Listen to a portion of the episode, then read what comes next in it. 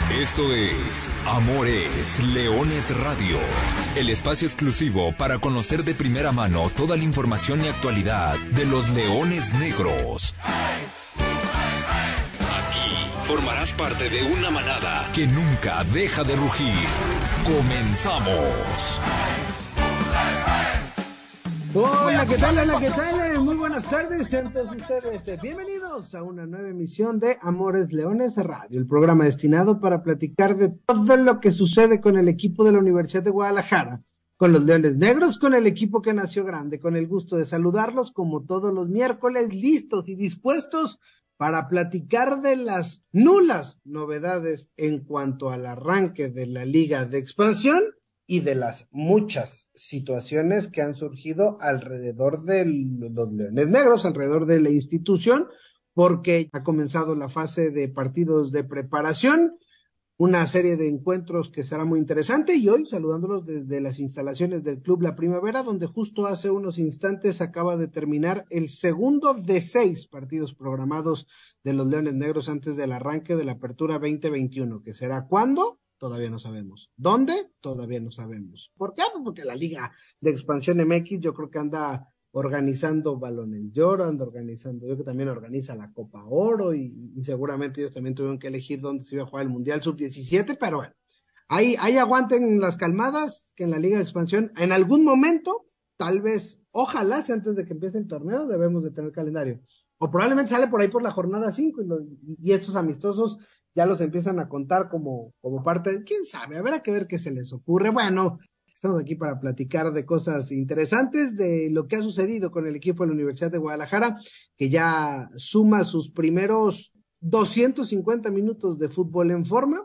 El sábado pasado en, la, en las instalaciones de la madriguera rojinegra enfrentando al Atlas y esta mañana aquí en el Club La Primavera ante Cimarrones de Sonora. Le contaremos resultados, novedades, detalles, cómo se vio, cómo se ve y demás.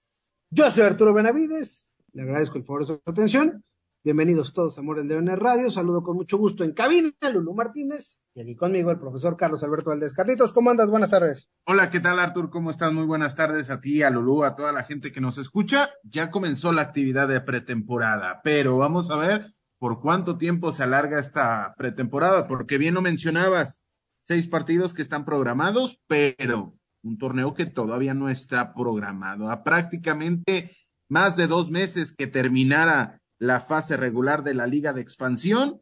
Todavía no tenemos ningún tipo de detalle, cuando menos de manera oficial. Y esto es llamativo y esto es realmente sangrante cuando consideras que eso que habíamos mencionado, eso que habíamos tomado como broma de a ver quién decidía su futuro primero, el Mundial Sub-17 o la Liga de Expansión, pues contra todos los pronósticos terminó ganando el Mundial Sub-17 que se jugará en Indonesia el mes de noviembre y diciembre. Increíblemente, pues sí, eh, estamos a 23 días de que arranque el torneo. El torneo de, de, la Liga Expansión arrancará el próximo 21 de julio. Esa es la información que le han brindado a los equipos, que se jugará con 16. Simplemente sirva esto como un repaso de lo que hemos platicado las últimas semanas. Pero sí, en espera el calendario. La semana pasada habían prometido que la semana pasada, esta semana prometieron que esta semana. Ahora sí que hasta no ver, no creer, más vale. Entonces vamos esperando para verlo y luego ya lo platicamos. Lo que ya es un, lo que sí es un hecho y lo que sí es certeza y lo que es una realidad es eh, la pretemporada melenuda. Los Leones Negros han arrancado la fase de partidos de preparación y serán seis, cinco de ellos en el Club La Primavera ante equipos directos de la Liga de Expansión. Razón evidente porque pues el máximo circuito arranca esta semana, ¿no? Entonces, por eso automáticamente esta semana arrancó toda la, actividad. Vamos, eh, pues, para contarles los seis partidos. El sábado pasado fue los rojinegros del Atlas. Este miércoles se enfrentó al conjunto de Cimarrones de Sonora. El próximo sábado, también en la primavera, habrá que recibir al Club Atlético La Paz. El siguiente sábado, sábado 8 de julio, será ante Tapatío.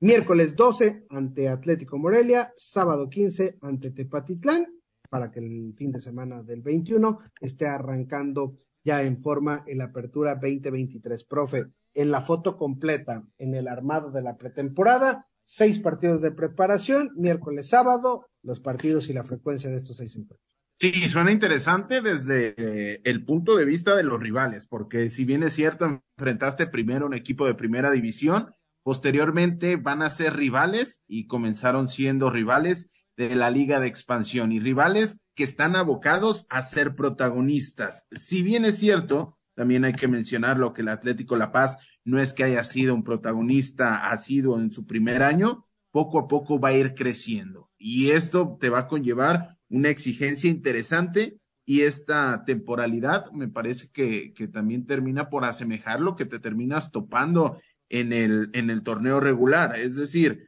puedes jugar semana a semana, en el ideal juegas semana a semana, pero posteriormente puedes llegar a, tener actividad a media semana y, y, terminar por, por compaginarse muchos, muchos compromisos de manera muy cercana. Con lo cual, me parece una, un gran acierto que ya esté designado eso y la distribución de los mismos. Vamos entonces con lo sucedido. Les contamos qué ha pasado en estos, en estos dos partidos de preparación. El primero se disputó en la madriguera rojinegra, un tiempo de 40 minutos. El primero, los siguientes dos de 45 minutos.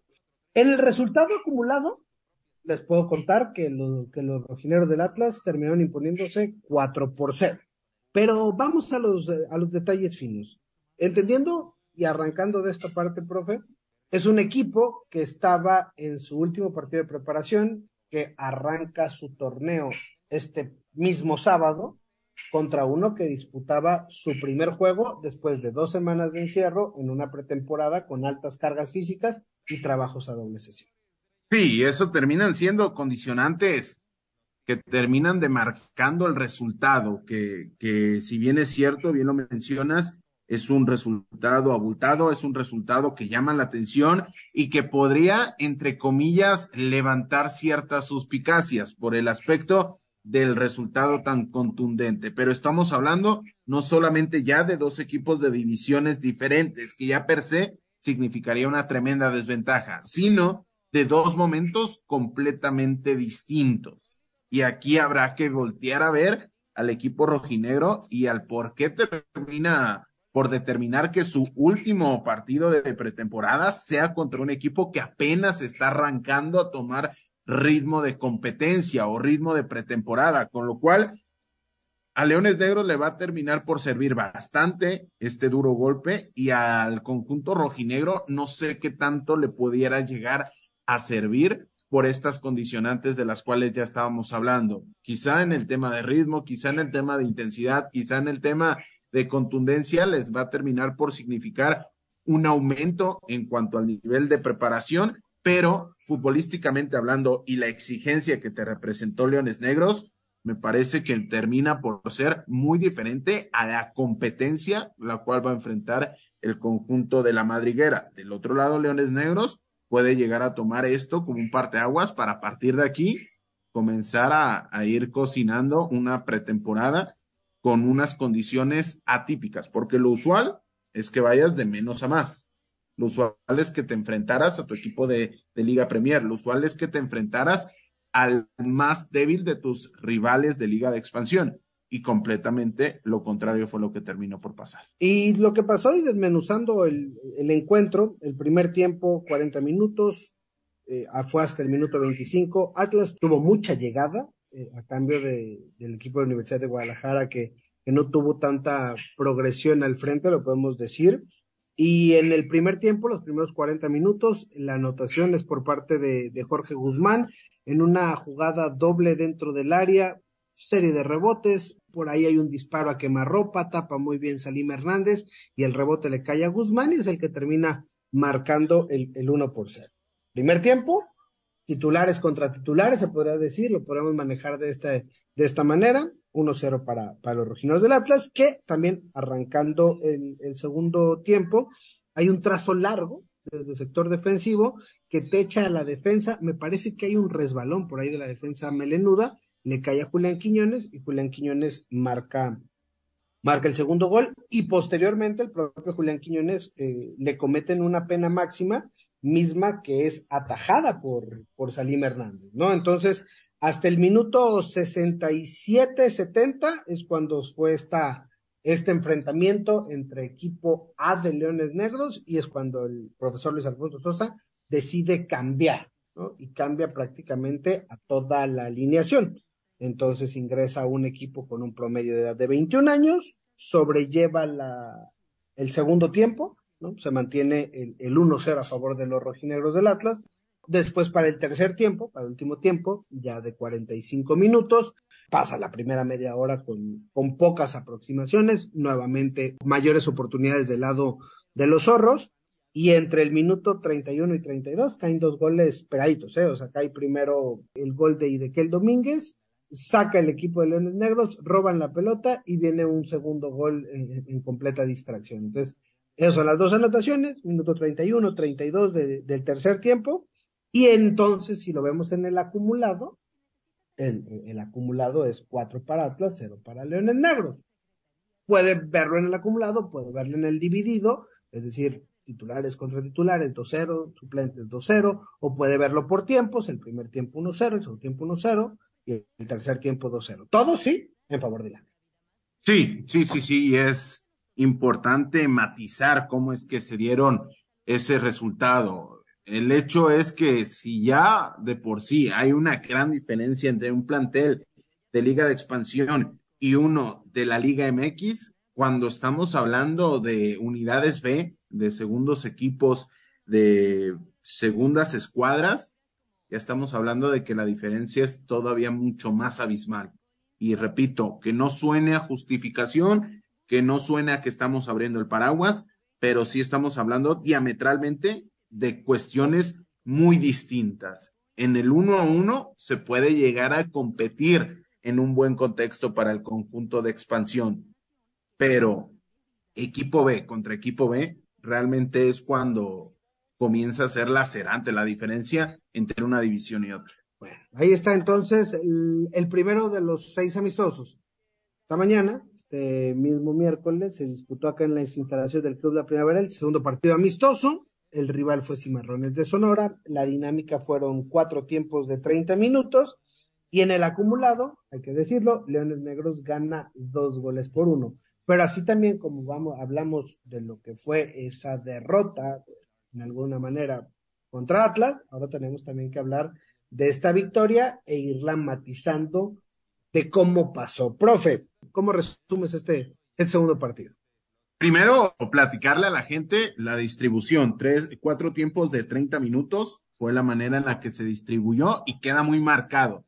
Los dos primeros tiempos, es decir, los primeros 60 minutos de juego, los terminan jugando las versiones titulares de ambos conjuntos. Y ya para el segundo tiempo se cambia, en el caso de Leones Negros, el 95% del once titular, en el caso de Cimarrones, el 100% del once titular de arranque para la segunda parte de este partido amistoso. Leones Negros gana el primer partido, entre comillas, el primer lapso, los primeros 60 minutos, un gol por cero con anotación de Exxon Rivera. Y del otro lado, en los siguientes 60 minutos, terminan empatando uno por uno en versiones que se asemejan más a los representativos de la Liga Premier de cada uno de los dos equipos que propiamente hacia los equipos titulares. Un duelo que en los primeros 60 minutos fue bastante atractivo. Leones Negros generando, procurándolo mucho más que el conjunto visitante y un Cimarrones que supo aguantar y supo jugar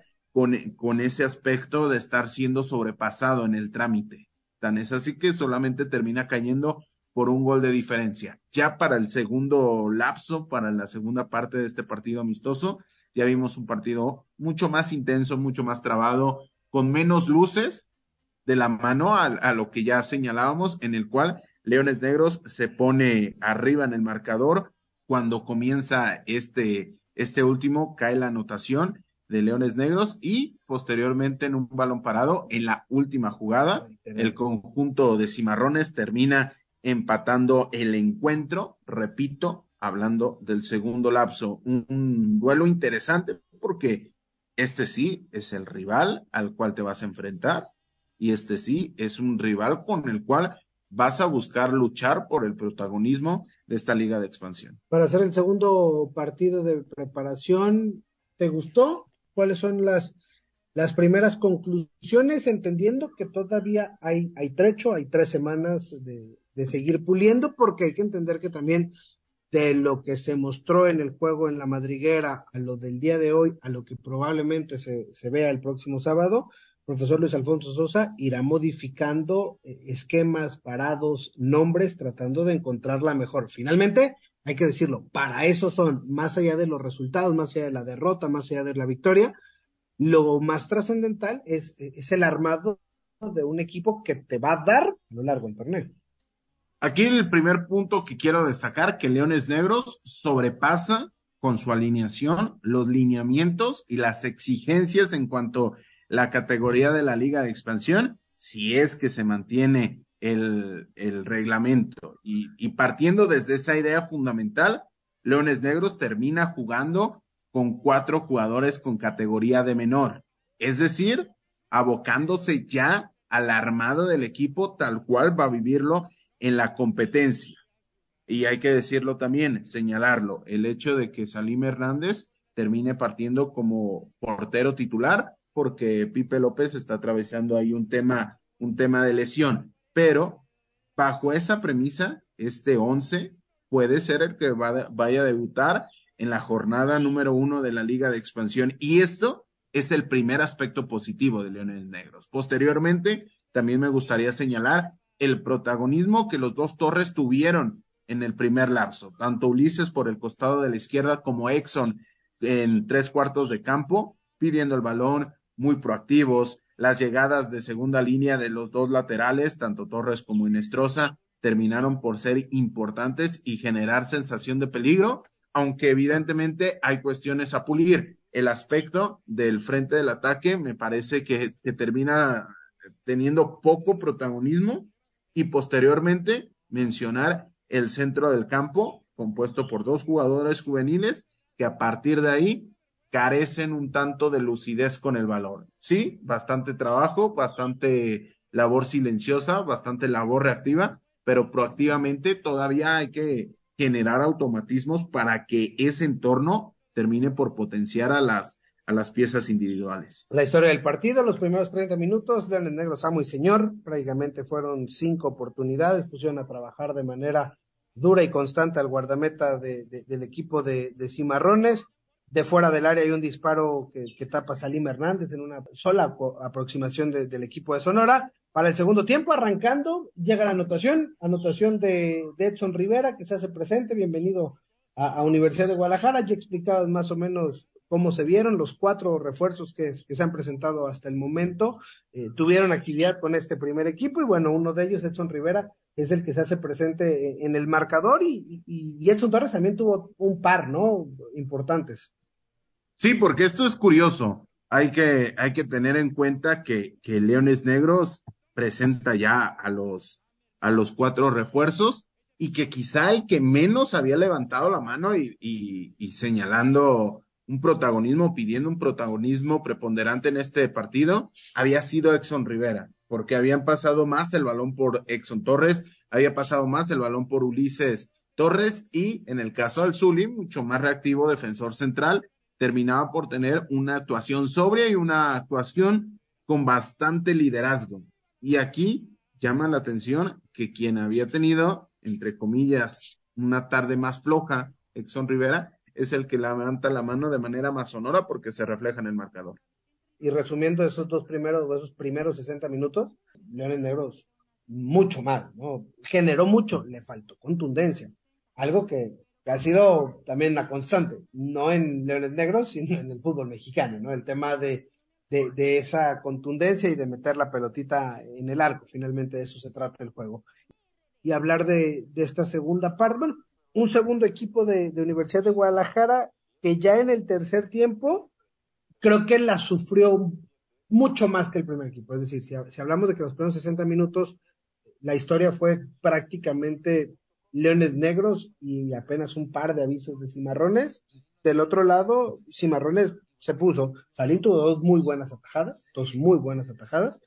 Eh, también hay una, hay una ocasión muy clara de Universidad de Guadalajara con Giovanni Herrera, juvenil, nació en el año 2004, que, que es de las, de las promesas importantes de, de la cantera. Y ahí estuvo. Tercer tiempo, 0-0, y ya en el cuarto tiempo, muy temprano, Fabián Martínez Landeros, eso ya lo conocemos, fue el delantero titular de, del equipo el torneo pasado, roba una pelota en, en, el área rival, cede y es gol de Fabián, anotado por Román Íñiguez, el minuto uno, y después sigue el cuarto tiempo, hasta que en la última jugada, ya lo decía hace ratito, en la última jugada, un tiro libre directo, termina marcando Cimarrones para, repetimos, si quieren decir empate 1-1 o, o, descontar en el marcador acumulado.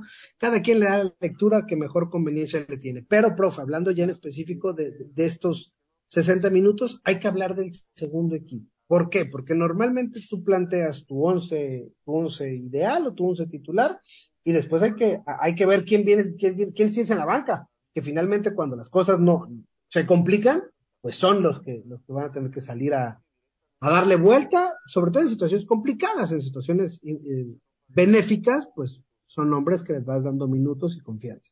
Sí, sí, sí. Leones Negros, lo dicho, le termina costando mucho más este segundo tiempo, este segundo lapso. ¿Por qué? Porque carece de creatividad. La creatividad que sí le estaban otorgando por las bandas en los primeros 60 minutos careció de las mismas. ¿Por qué? Porque en esa zona era donde estaban los dos futbolistas más novatos del terreno de juego, tanto el caso de Denilson Muñoz como Giovanni Herrera, que aún así le termina quedando una oportunidad para reflejarse en el marcador y esa oportunidad surge no de una creación de leones negros, sino de una presión alta. Es decir, en labor proactiva, Leones Negros estuvo raquítico, pero en labor reactiva le pudo alcanzar inclusive para generar una posibilidad ofensiva. Ya para el segundo tiempo, en los últimos 30 minutos, quiero decir, Leones Negros encuentra la anotación muy pronto, una jugada interesante, y aquí quiero rescatar el nombre de Fabián Martínez Landeros. ¿Por qué? Porque este jugador quizás es el que está más abocado a ser titular de este segundo, de esta segunda unidad de Leones Negros. Y es quien finalmente termina haciendo la jugada grande y termina poniéndole un auténtico bombón a Román Íñiguez y a partir de ahí se pone el dos goles por cero o el uno por cero. Y ya para, para terminar con el comentario, sabor un tanto amargo por esa anotación, ¿Por qué? Porque ya tenías la valla embatida, íbamos a poder destacar el aspecto de aguantar el marcador, aguantar el cero atrás, pero en un tiro libre termina cayendo una, una anotación que tira al traste ese argumento, pero que no hay absolutamente nada que lamentar, porque ya estábamos hablando de que estaba atajando Mauricio Cantú, el que está abocado a ser el tercer guardameta de Universidad de Guadalajara. Sí, esa fue la historia de, del partido. Y bueno, aprovechando una pregunta que es de recurrente, si habrá más refuerzos para la Universidad de Guadalajara. Yo te puedo decir que sí, Carlos, y a toda la afición melenuda. Seguramente habrá más caras que lleguen a, reforzar a este equipo de la Universidad de Guadalajara, pero será interesante preguntarle al profe qué es lo que ve y dónde pudiera necesitar algún elemento más, o si es que ya lo que llegue solamente vendrá a sumar un poco más y, ya no es tan necesario eh, algún otro refuerzo. A mí me parece de lo dicho la semana anterior, me voy a mantener en esa postura tras los dos primeros partidos de esta pretemporada. A Leones Negros le hace falta una referencia ofensiva. ¿Para qué? Para terminar potenciando un entorno que ya es bastante, bastante interesante. Inclusive me atrevería a decir de los más interesantes de Leones Negros en los últimos años hasta llegar a ese último tercio del terreno de juego. ¿Por qué? Porque no tienes una referencia como tal. Tienes las opciones de Román Iñiguez, tienes las opciones de Leonardo Martínez, pero sí habrá que levantar la mano para pedir un 9. Eso sí, cuando vaya a llegar ese 9, habrá que esperar porque estamos hablando de que el cierre de registros internacionales es después del primero de septiembre. Estamos hablando de que todavía faltan más de dos meses en posibilidades, no solamente de lo que pueda llegar a Leones Negros, sino cómo todo el entaramado del fútbol mexicano se pueda llegar a modificar con las salidas que se puedan presentar al extranjero y esto pueda conllevar posibilidades para que Leones Negros se siga armando en esta zona. Veremos, habrá que esperar entonces para ver cómo termina de conformarse el plantel. Por lo pronto, lo que, lo que viene es el, el juego del próximo sábado. El sábado en el Club La Primavera se va a replicar lo vivido esta mañana ante el Club Atlético La Paz. Cuatro tiempos de 30 minutos. El próximo miércoles estaremos contando de qué suceda en ese encuentro y habrá que ver si ya para entonces llegamos a tener el, el, el calendario de juego. No lo sé, nos haga muchas expectativas. Y bueno, antes de, de cerrar esta edición, hay que platicar un poco y vale la pena hacer un cambio de juego, porque vaya que ha sucedido algo importante en la institución. La estructura deportiva de Leones Negros, y nos hemos cansado de hablarlo, eh, es completa. Leones Negros tiene su primer equipo que juega en la Liga de Expansión, pero también tiene su equipo en Liga Premier y tiene su equipo en Liga TDP. Y todos estos equipos se nutren de unas categorías de fuerzas básicas que probablemente no se le da el seguimiento semanal como, como al resto, pero que de ahí es prácticamente donde han salido el 100% de los jugadores canteranos hoy en el primer equipo han salido de aquí, de estas categorías. Hablamos de la cuarta, de la quinta, de la sexta, de la séptima división, jugadores de 15, 14, 13, 12 años, que son donde van empezando. Y esa estructura tiene todavía una base que son los centros de iniciación deportiva, de los cuales ya hablamos con esta alianza internacional que se realizó y la clínica que, se llevó a cabo el fin de semana pasado en Kansas City. Y entonces, dentro de esta base, dentro de este primer escalón de la pirámide, bueno, hay que reconocer lo que han hecho los equipos de las fuerzas básicas de la Universidad de Guadalajara, que festejaron títulos de campeón en la cuarta, en la sexta y en la séptima. Las cuatro categorías llegaron a la final.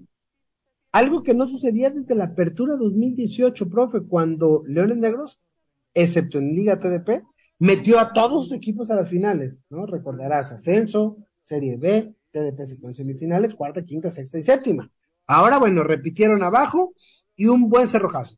Cuatro finales, tres títulos, la sexta división, dirigidos por Samuel Román, eh, derrotó tres goles por dos a Cefuca de Aguascalientes. La séptima división, dirigidos por Miguel Franco, venció 4-0 a, a las fuerzas básicas del Guadalajara. Y además, esta séptima división, la del profe Franco, tricampeón, tricampeón de esta categoría, año y medio dominando. El tercer título llegó con la cuarta división. Los melenudos remontaron, dos goles de, de, de desventaja, ganaron 3-0 el partido de vuelta y, vencieron a Chivas Gigantera.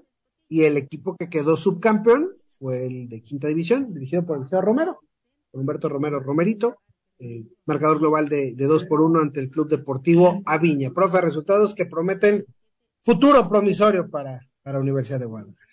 Sí, grandes, grandes, grandes resultados de la cantera melenuda. Lo hemos dicho y lo hemos defendido en estos micrófonos. Tan importante es formar como es ganar. Y si puedes hacer las dos al mismo tiempo, estamos hablando de un match realmente sensacional.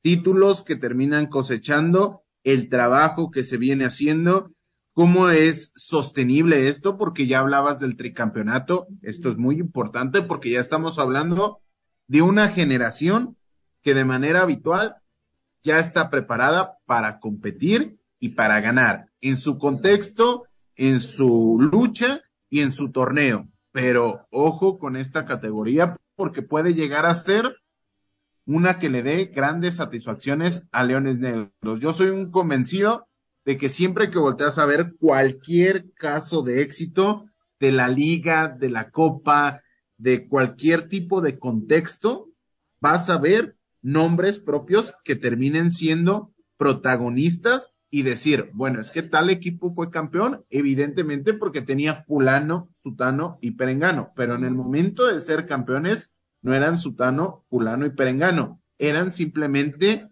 futbolistas anecdóticamente o con reconocimiento prácticamente nulo.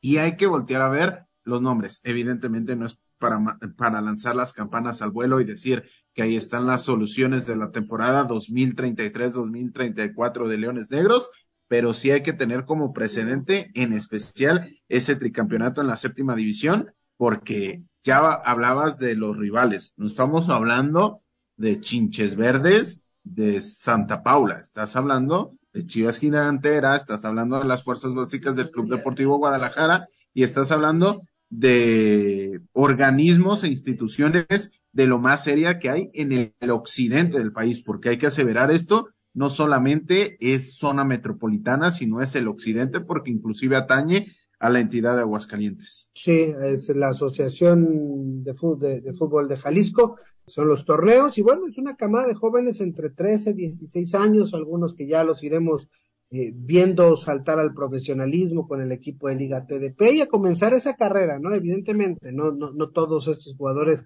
eh, llegarán, pero seguramente más de alguno en, algunos años lo estaremos eh, viendo con, con, el primer equipo y, es parte de esto y hacer también excesivo el reconocimiento a, toda la dirección de fuerzas básicas encabezada por el profesor Luis Plasencia, que es, eh, es el mandamás de, de, las fuerzas básicas en la Universidad de Guadalajara y quien es el, el comandante en jefe de todos estos logros de, de, una, de una cantera que si bien está acostumbrada, es decir, cada año tiene una, dos finales, bueno, en, en este torneo en específico resalta que, que los cuatro equipos alcanzaron la lucha por el título y tres de ellos se lo quedaron.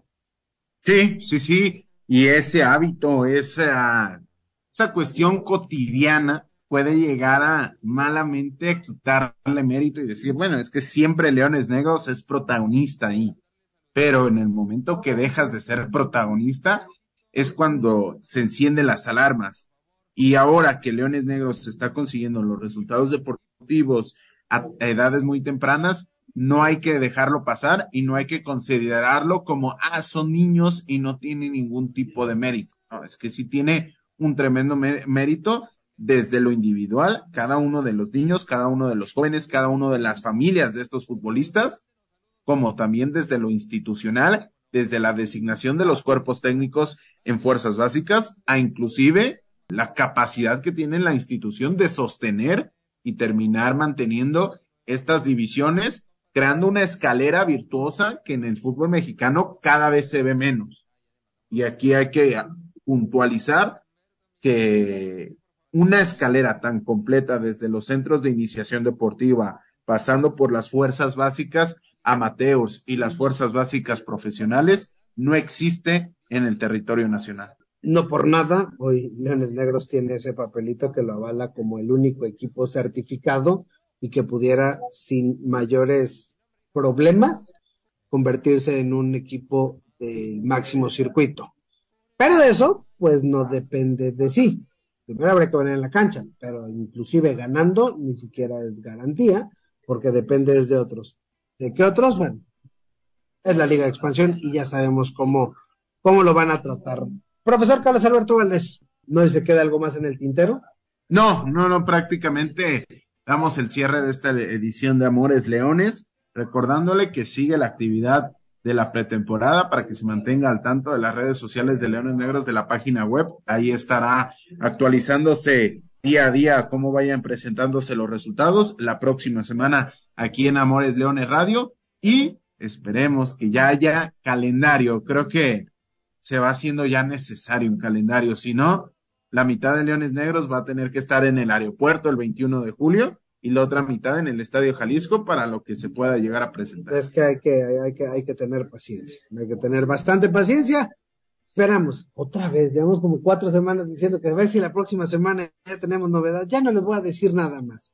Con esto llegamos más bien al final de esta edición de Amores Leones Radio. A nombre de todo el equipo de trabajo, el profesor Carlos Alberto Valdés de Lulú Martínez, yo soy Arturo Benavides, solo me queda recordarle que cuáles son amores y amor es leones. Buenas tardes, buen provecho y arriba los leones negros. Hasta aquí llegamos. Gracias por ser parte de esta manada que nunca deja de rugir. Los esperamos el próximo miércoles en Amores Leones Radio.